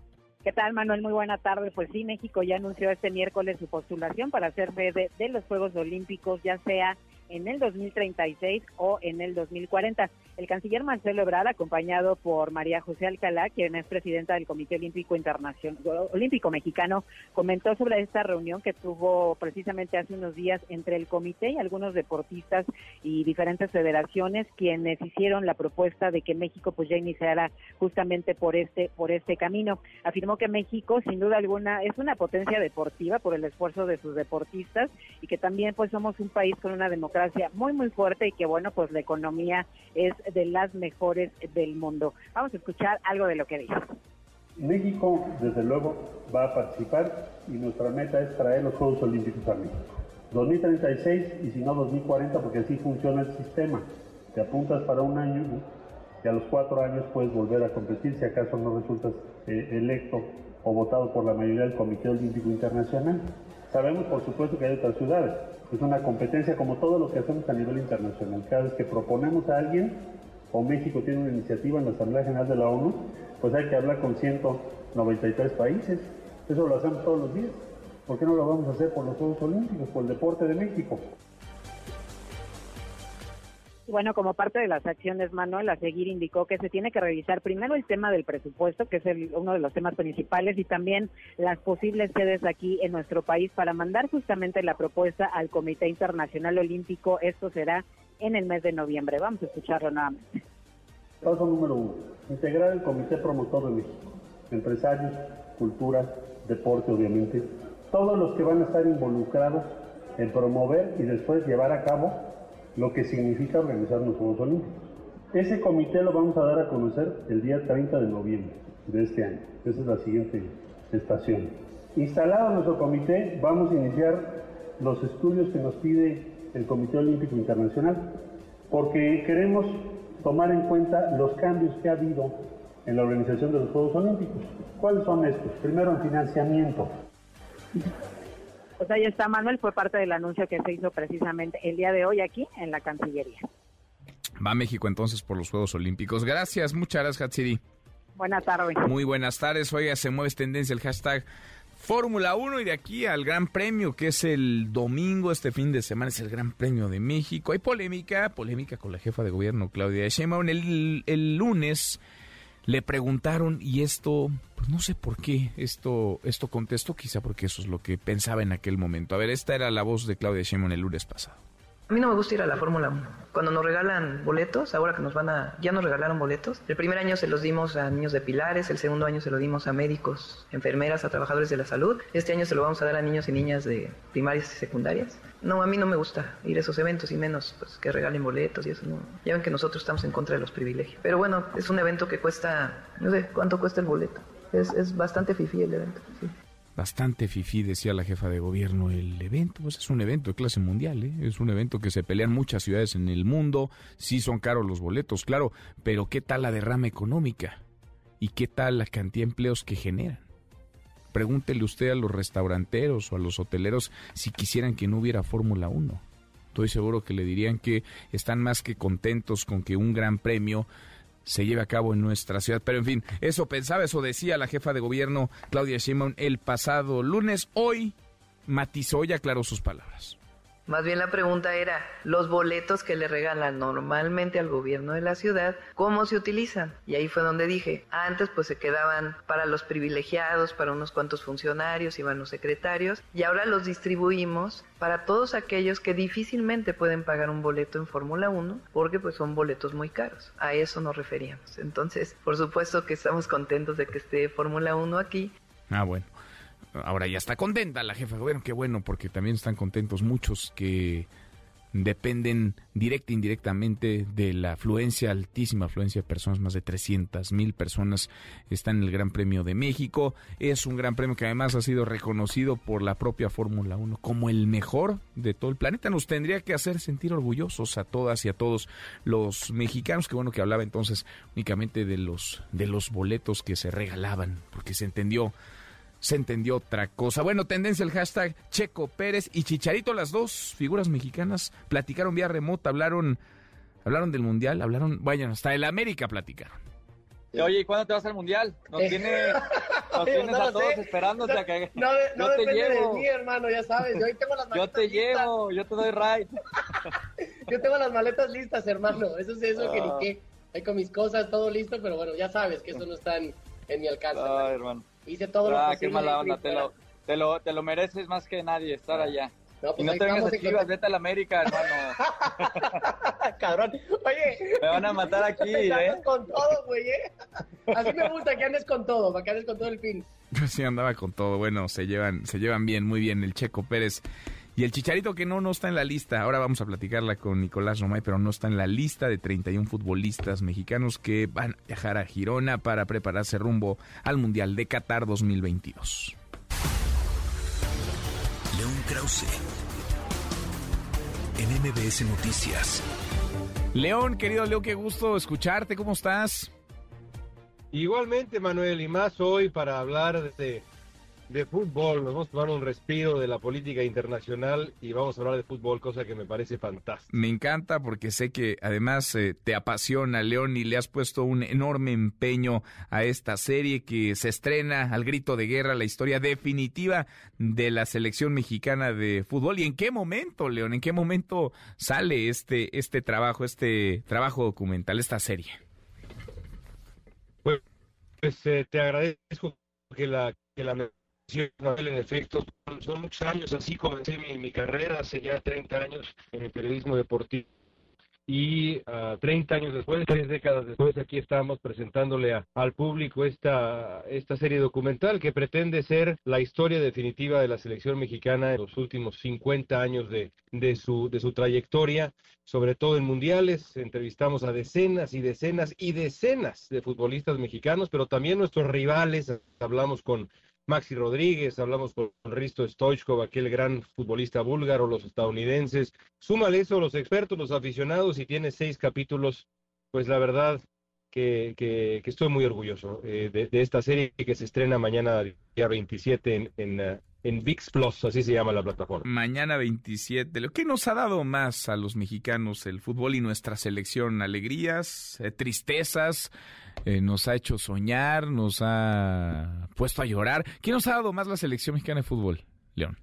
Pues mira, yo, yo te diría que todo eso, ¿no? Pero eh, cuando uno revisa la historia te das cuenta que hay, hay dos, eh, dos, dos eh, circunstancias muy claras en, en las últimas décadas. La primera de ellas es que México es la única selección junto con Brasil, solo México y Brasil en superar la fase de grupos en los últimos siete mundiales, ni Argentina, ni Alemania, ni Italia, que a veces ni siquiera va al mundial, ni Francia, ni Holanda, México y Brasil. Eso es pues excelencia pura. Y luego algo ocurre, Manuel. En siete mundiales consecutivos, esos, esos octavos de final, que son siete novelas, siete... eh, Vo- Voy a retomar a León porque me encanta todo lo que nos está diciendo. Él apasiona mucho, por supuesto, el fútbol, como a todos los mexicanos prácticamente. Y es un buen momento este inicio, esta serie que mañana nos decía, mañana se lanza, mañana se estrena el grito de guerra, la historia definitiva de la selección mexicana de fútbol. A ver, nos decías de esas que maldiciones, novelas, tragicomedias, esas, pues esos momentos de, del ya merito, León. Pues sí, los octavos de final, Manuel, después de superar la fase de grupos, tenemos siete partidos de octavos de final que son, insisto, como siete novelas, porque en cada una ocurre algo distinto y podría yo explicarte o tratar de explicarte qué ocurrió en cada una, pero pues para eso está esta serie contada con, eh, eh, con, con las voces de, quienes las, las vivieron, estas, estas novelas, estos partidos de octavos de final, y con la colaboración entre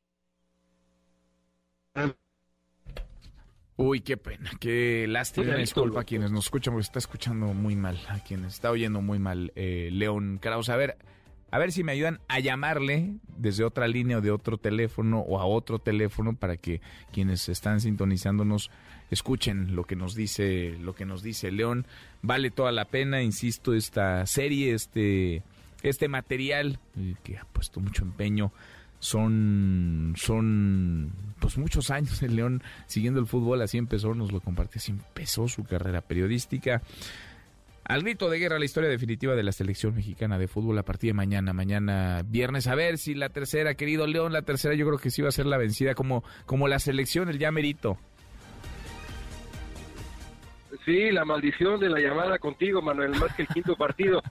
Es decir, para, para concluir la idea, son esos esos partidos de octavos de final, de verdad son pues siete historias distintas, siete como novelas distintas, en cada partido pasó algo distinto, nos lo cuentan sus protagonistas, nuestros héroes, pero también los villanos, nuestros eh, rivales en esos partidos, y la verdad es que pues contamos con el apoyo de la selección mexicana que nos dio material inédito, videos, por ejemplo, de Rafael Márquez animando al equipo en el vestidor, la verdad, la verdad es muy emocionante y creo que a la afición le va a gustar mucho. Pues va a ser un va a ser un éxito, León, va a ser un éxito a partir de mañana entonces disponible ya. Vale la pena, por supuesto. Viene el Mundial, así que momento inmejorable para que revisemos a la selección y ojalá ojalá se rompa esa maldición, esa esa novela de terror. Ojalá se rompa en Qatar este este año, en este Mundial, León. Ojalá que, que así sea. Te agradezco el, el- el apoyo y el tiempo para hablar de, de esta serie y bueno, volvemos a la política internacional ya en la siguiente partida. Le seguimos, claro. La próxima, pero hoy valía mucho la pena platicar de esto. Enhorabuena y felicidades, muchas felicidades, León. Un abrazo, Manuel, gracias. Abrazo Gracias. grandes, León, León Krause. Deportes. Con Nicolás Romay. En MBS Noticias. Querido Nico, qué gusto, qué gusto saludarte, ¿cómo estás? Muy bien, Manuel, encantado de saludarte, a ti y a toda la gente que, que está con nosotros. Hay mucho, Mucho, que mucho. Oye, a ver, déjame antes de que te arranques, Nico, a ver, el Tata Martino anunciando así la lista de futbolistas y ahora nos, ahora nos cuentas, Nico. Guillermo Ochoa, Alfredo Talavera, Rodolfo Cota, Kevin Álvarez, Jesús Angulo, Néstor Araujo, Gerardo Orteaga, Jesús Gallardo, Héctor Moreno, César Montes, Jorge Sánchez, Johan Vázquez, Edson Álvarez, Roberto Alvarado, Uriel Antuna, Luis Chávez, Andrés Guardado, Eric Gutiérrez, Héctor Herrera, Diego Laines, Orbelín Pineda, Carlos Rodríguez, Luis Romo, Eric Sánchez, Jesús Manuel Corona, Rogelio Funes Mori, Santiago Jiménez, Raúl Jiménez, Irving Lozano, Henry Martín, Alexis Vega. Ahí están los 31 hombres, 31 futbolistas que hasta ahora, digamos, tendrían, pues qué, un pie, algunos un pie y medio, otros dos, los dos pies ya en el Mundial en Qatar 2022, Nico. que esa lista de 31, Manuel, se tiene que reducir a 26, que son los que terminan por ir a la Copa del Mundo. Recordar que en el Mundial de Rusia, la lista, eh, bueno, y en los mundiales anteriores era de 23, no de 26, ¿no? Se reduce eh, aún más, ahora son 26. Entonces, eh, pues Gerardo el Tata Martino tiene las ideas, yo creo que muy claras, y solamente está esperando que Raúl Jiménez y que Jesús Manuel Corona estén al 100% para terminar de tomar decisiones de quiénes son los 26 futbolistas que van a estar con la selección mexicana. Por lo pronto, estos 31 van a ir a los partidos amistosos en Girona y después eh, viajarán a Qatar ya solamente los 26 que, que estarán registrados ante FIFA. Bueno, entonces es el segundo corte, ya, ya los que se bajen del barco a estas alturas, Nico, pues duele, duele más, ¿no? Sí, porque se quedan muy cerca, Muy ¿no? cerca. Se quedan muy cerca, pero bueno, también yo creo que, que el Tata Martino tiene que agotar todas las posibilidades de tener la mejor plantilla disponible. no sé si viste ayer el, el video entre el Checo Pérez y el. Chicharito, Manuel. Ahorita lo poníamos, poníamos un fragmento y se llevan, se llevan muy bien, ¿eh? Y se, y se llevan pesado. se llevan, se llevan bien, se llevan pesado, pero también el, el checo hace referencia a que él cree que Chicharito tiene que estar ahí, ¿no? Que cree que Chicharito merece estar ahí, pero bueno, hay muchas cosas que el técnico valora y que también pues nosotros tenemos que, que respetar y sobre todo respetar cuando el técnico no quiere hacer público una decisión, ¿no? Porque con Chicharito ha sido muy hermético, nunca ha dicho el porqué de las cosas. Increíble, ¿no? Increíble. Ya no va a ir, ni él ni Vela están en la lista, no van a estar, ya lo sabíamos, lo hemos platicado, Nico, se quedarán con las ganas. Bueno, ya está. Ojalá que le vaya bien a México, ¿no? Ojalá, eso es lo que queremos todos. Ojalá. Bueno, para que León no tenga que hacer más series, ¿no? De más drama. De más drama, exacta, exactamente, porque sí, parece que siempre nos quedamos en el mismo lugar. Bueno, ahora imagínate si no avanzamos de fase de No, grupos, no, no, no, sería todavía, todavía peor. Pues sí, ojalá, ojalá. Ese es el piso, ¿no? Que, que tenemos como, como equipo, como selección, como país en el Mundial. De ahí para arriba, ojalá. Ojalá que haya quinto partido, Nico. Bueno, eso es lo, ideal, por, su, por supuesto. Pero bueno, ya estaremos contando todos los detalles. Oye, Manuel, UEFA Champions League, el Barcelona está perdiendo 2 por 0 con el Bayern Múnich. El Inter de Milán ya ganó. El Barcelona de nueva cuenta eliminado en la Champions League y jugará Europa League. Increíble por la invers- inversión que hizo el Barcelona y por la manera en que hipotecó el futuro, porque el Barcelona eh, gastó mucho dinero a costa de tener buenos resultados que le ayuden a poder ser rentable. Y con esta eliminación el Barcelona no le está pasando nada bien. No, ya me imagino, Nico. Ya me imagino, bueno, la Champions y la, el Gran Premio de México, la Fórmula 1, que está a la vuelta de la esquina, ahora sí, a la vuelta de la esquina. Ya hubo conferencia, bueno, ayer el showroom que fue un exitazo, tuvimos la oportunidad de estar en Guadalajara y de poder enlazarnos desde allá. Hoy conferencia de prensa del Checo Pérez y en la tarde va a estar el Checo con Max Verstappen en un evento, eh, Meet the Fans, con diferentes actividades. Va a estar, la verdad es que muy entretenido y sobre todo, pues calentando este Gran Premio de, de México. Mañana ya reconocen la pista, no en coche, solamente caminando, pero eh, hacen las conferencias de prensa oficial. Viernes prácticas libres 1 y 2, sábado práctica libre 3 y la calificación y el domingo la gran carrera. El domingo, el Gran Premio de Fórmula 1. Nico, pues ahí, ahí nos vemos, ¿no? Eh, Pues espero que me invites, Ah, sigo bueno, esperando mis boletos. Tú, tú espera, tú espera. Yo espero siempre. Sí, sí, sí, tú espera sentado. No te vayas Sí, a porque si no me... Sí, sí, sí. Mejor, mejor. Nico, Sí, en un ratito más los escuchamos. A las 3, marca claro, por MBS Radio, para platicar de todo esto y mucho más. Y también, ojo, Manuel, yo esperaba que tú me dijeras lo de Marcelo Ebrard y la candidatura Ya, de, ya lo de los dije, Juegos es que no estás escuchando el programa, Nico. No, pero que no estás oyendo el programa. Entonces ya, somos, ya vamos a recibir los Juegos Olímpicos. Bueno, ¿o qué? México va a buscarlo, va a postularse, ojalá, ¿no? ¿Te gustaría Bueno, que ojalá. México albergara los Juegos Olímpicos?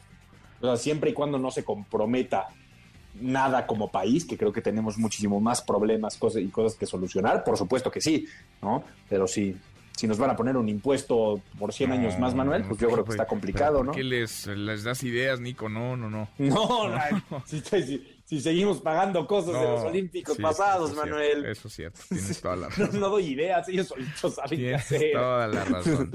Bueno, ahí va México por la por los Juegos Olímpicos, ojalá. Ojalá, pero Está que no nos Bernardo de la cueste. Garza hoy con nosotros. para Ah, que pues nos- mira. Para que nos cuente Si todos los alguien le detalles. entiende es él. Si alguien le entiende muy bien al tema Es el señor de la Garza. Los escuchamos en un Así será. Nico. Abrazo, Manuel. Abrazo saludos. grande, Nicolás Romay con los deportes. Pausa antes, una vuelta por el mundo de la mano de mi tocayo Manuel Marín y volvemos, hay más. Internacional. El presidente de Rusia, Vladimir Putin, supervisó un ensayo de respuesta masiva en caso de ataque nuclear, en el que participaron submarinos nucleares y bombarderos estratégicos que lanzaron misiles balísticos que en un ataque real serían armas nucleares. El ensayo se da en medio de las acusaciones contra Ucrania por la supuesta creación de una bomba sucia que lanzaría gases radioactivos contra su objetivo.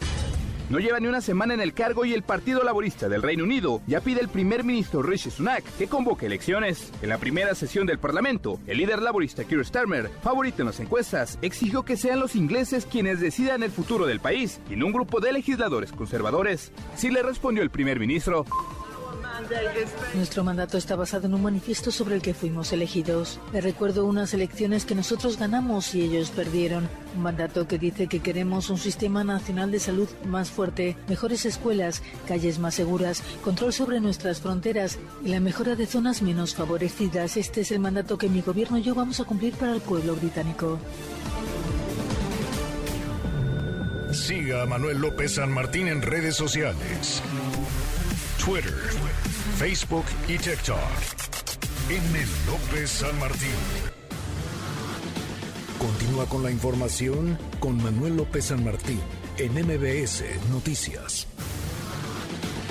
MBS Noticias con Manuel López San Martín. Continuamos.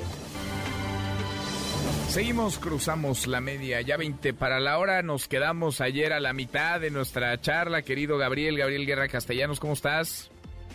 Mi querido Manuel, muy buenas tardes. Ayer nos ganaron entre la telefonía celular y la guillotina, fueron nuestros verdugos. Sí, difíciles este, de vencer, ¿eh? Ambos, difíciles de vencer ambos son implacables, pero eh, aquí estamos para seguir platicando lo que está pasando en Reino, Unido. Muchas gracias, gracias eh, Gabriel. Pues ya Rishi Sunak, que es el primer ministro eh, de la Gran Bretaña, el Reino Unido, el, el tercer primer ministro en cosa de dos meses. A ver, empecemos por ahí si te parece, Gabriel. ¿Cómo es que, digamos, un país que uno a la distancia podría pensar es tan estable, un país próspero, pues ahora se encuentra no solamente en medio de una situación económica muy adversa, sino con tal inestabilidad política. Pero fíjate que además hay una, hay una paradoja adicional, eh, además de la tradicional seriedad, la flema británica, en fin, todo esto. Eh, el Partido Conservador británico, pues se supone que es así como el parangón de la sobriedad, de la seriedad, de pues el conservadurismo más eh, tradicional y rancio. Y produjeron primero a un primer ministro como Boris Johnson, que era, deja tú eh, la apariencia muy poco convencional, digamos, para un conservador y más para un conservador de Gran Bretaña, eh, pero una conducta personal terriblemente desordenada, una serie de políticas que causaron mucho daño al Reino Unido y Europa, el Brexit y la manera en que se condujo el Brexit, porque además, eh, Manuel, y esto es importante, eh, no solamente se sale Gran Bretaña o Reino Unido, mejor dicho, de Europa, de la Unión Europea, sino que lo que firma ya, lo que se compromete para salirse, después decide eh, renegar de ello y retractarse. Entonces, hasta es como cuando, pues si te fueras a divorciar y decides eh, anular todos tus acuerdos de divorcio. Eh, digo, se sostiene el del divorcio en sí, pero no todo lo demás. Entonces, bueno, una falta de seriedad que fue finalmente rematada por sus eh, actividades personales durante la pandemia, en donde violó todas las normas que su propio gobierno impuso. ¿No? Y además nos recetó, eh, y deja tú a ti y a mí, eh, Manuel, al público eh, británico, el espectáculo de verlo bailando, que no es cosa Qué culpa, qué culpa, qué culpa tenemos. Pero fiestas, fiestas en plena pandemia con su equipo de trabajo, en fin, una serie de cosas que finalmente llevaron a su salida. uno de los rebeldes en ese momento fue su ministro de Finanzas, el hoy nuevo primer ministro, eh, Rishi Sunak, que eh, no solamente renunció, sino que lo hizo de manera pública y muy vociferante. Eh, después llega el de que pues era la menos favorita para los parlamentarios conservadores, pero que gana en las modalidades de selección que tiene el Partido Conservador, gana un voto de la membresía del Partido Conservador eh, en línea. Votan ni siquiera presencialmente, votan en línea y votan por ella poquito más de 80 mil personas. Imagínate nada más el grado de representatividad. Eh, lo que hizo, pues ya ayer lo comentamos, es verdaderamente eh, inusitado, único, yo diría, en 44 días destrozar a una economía como lo hizo ella.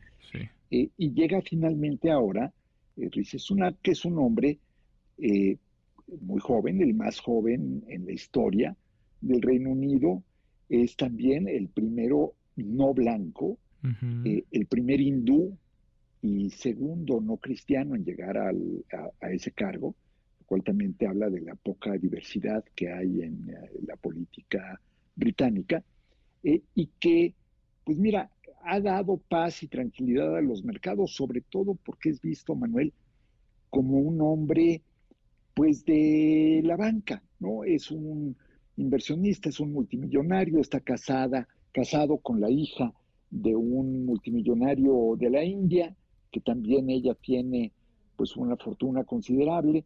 Creo que entre los dos tienen una fortuna sin contar el fondo de inversión que eh, el propio Sunak este, armó y organizó y mantiene, tiene una fortuna como de 800 millones de dólares. Sí, no, eh, por, dinero, digamos, no, no, no batalla. Más que el rey. Sí, tiene, más, dinero, que, el rey. Incluso, claro, más dinero que el rey Carlos III. Ahora, tienen sus escándalos. Sí, no, también, por supuesto. ¿No? sus historias fiscales, en fin, no, no son precisamente la encarnación de la Madre Teresa o la encarnación del cumplimiento fiscal tampoco. no, no, no, tampoco. Ahora, la pregunta es si en 44 días Listros destrozó la economía, ¿cuántos va a necesitar Rishi Sunak para por lo menos sacar un poquito del hoyo a la, a la economía británica, a la economía británica que no ve la suya desde hace un buen rato, pero con la pandemia se agravó la cosa, Gabriel. Yo creo que tiene varios retos, querido Manuel. Primero, eh, por supuesto, la crisis económica, que no es cosa menor, ya dio, eh, pues por lo menos un poco de calma y de estabilidad a los mercados, su designación. Esa, esa es una buena noticia para todos, porque al final del día los mercados eh, podrán decir, ay, no, es que los mercados no representan al resto del pueblo. Los mercados impactan la economía macro, y por lo tanto impactan a todo el mundo, a toda la población. Entonces, eh, se le ve como alguien que va a tener una política eh, prudente. Ya postergó la presentación de su plan económico y su plan fiscal, lo cual es una buena señal. Quiere decir que no se va a ir necesariamente con el borrador de lo que traía Liz después de su desastroso inicio. Pero tiene también el reto de, por un lado, unificar al Partido Conservador, eh, que no es cosa menor, si consideramos que pues, había un número importante de eh, parlamentarios que estaban dispuestos a llamar de regreso a Boris Johnson. Imagínate nada más el grado de desesperación al que tenían que haber llegado. Y luego eh, el entorno internacional, en donde tiene que restablecer una relación de diálogo y confianza con la Unión Europea, para eh, pues, todas las conversaciones y negociaciones que, siguen del proceso de la salida del Reino Unido de la Unión Europea. Por otro lado, la guerra en Ucrania y todo lo que eso implica. Y eh, pues un hombre que no tiene, eh, es una, es, a diferencia de Boris Johnson y de la misma Liz Truss, no tiene ninguna experiencia en materia de política exterior. Ellos fueron no hay que olvidarlo, ambos fueron ministros del exterior en su momento. Eh, y su ministro del exterior, que es eh, pues uno de los eh, remanentes del gabinete de es un hombre que tampoco tenía experiencia de alto nivel, que hacía, había sido un funcionario de segundo o tercer nivel en el Ministerio del Exterior británico. Entonces, no hay, digamos, pesos pesados para conducir la, política internacional del Reino Unido en estos tiempos tan difíciles, no hay un partido unificado, no hay una economía que puedas decir, bueno, ya se estabilizó, ya está sólida, ahorita está respirando un poco, pero pues respirando como cuando sales de un accidente de automóvil. Sí, sí, sí, con ayuda, te da tantita paz, pero con ventilador y con el shock todavía, porque lo que pasó ahí no fue menor.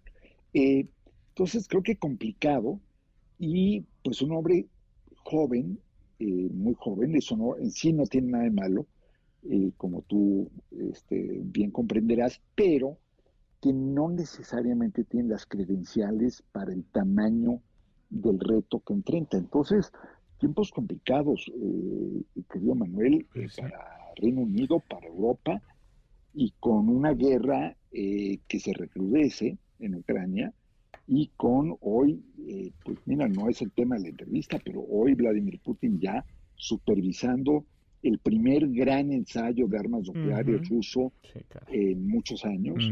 En fin, no está, dirían los eh, clásicos, no está el horno para bollos y, pues no sabemos todavía si Rishi Sunak va a ser un panecillo o va a ser este algo un poco más de sustancia. Pues vamos a ver. Por lo pronto, ahí está este tercer primer ministro en cosa de dos meses. A ver qué nos depara en el siguiente capítulo esta historia. Lo platicamos contigo, querido Gabriel. Gracias como siempre. Te mando un abrazo fuerte, Manuel. Muy Otro de vuelta. Muy buenas tardes, es Gabriel Guerra Castellanos. 10 para la hora, pausa. Volvemos, hay más. Redes sociales para que siga en contacto: Twitter, Facebook y TikTok. M. López San Martín. Continúa con la información con Manuel López San Martín en MBS Noticias. Ya estamos de regreso. MBS Noticias con Manuel López San Martín. Continuamos. Seguimos 5 para la hora, ya nos vamos, revisamos lo último en la información. En tiempo real. El Universal. Piden renuncia a funcionarios encargados del TEMEC en Secretaría de Economía. El Heraldo de México. Adán Augusto López aplaude a los priistas por su labor en la reforma a la Secretaría de la Defensa. Honor a quien honor merece, dijo. Milenio. En China aplican vacuna oral contra el COVID-19. MBS Noticias. Aumenta de manera importante las solicitudes de refugio de venezolanos en México. El país. Vladimir Putin eleva la tensión con un ensayo de un ataque nuclear masivo. The New York Times. Evidencia inválida en explosivo informe sobre 43 estudiantes desaparecidos en México. Con esto cerramos, con esto llegamos al final. Gracias. Muchas gracias por habernos acompañado a lo largo de estas dos horas. Soy Manuel López San Martín. Se quedan con Nicolás Romay, de Marca Claro. Nos vemos como todas las noches a las 10 por ADN 40. Y que nos encontramos mañana, mañana que será tarde de jueves. Pásela, pásela muy bien. Ya casi es viernes. MBS Radio presentó Manuel López San Martín en MBS Noticias.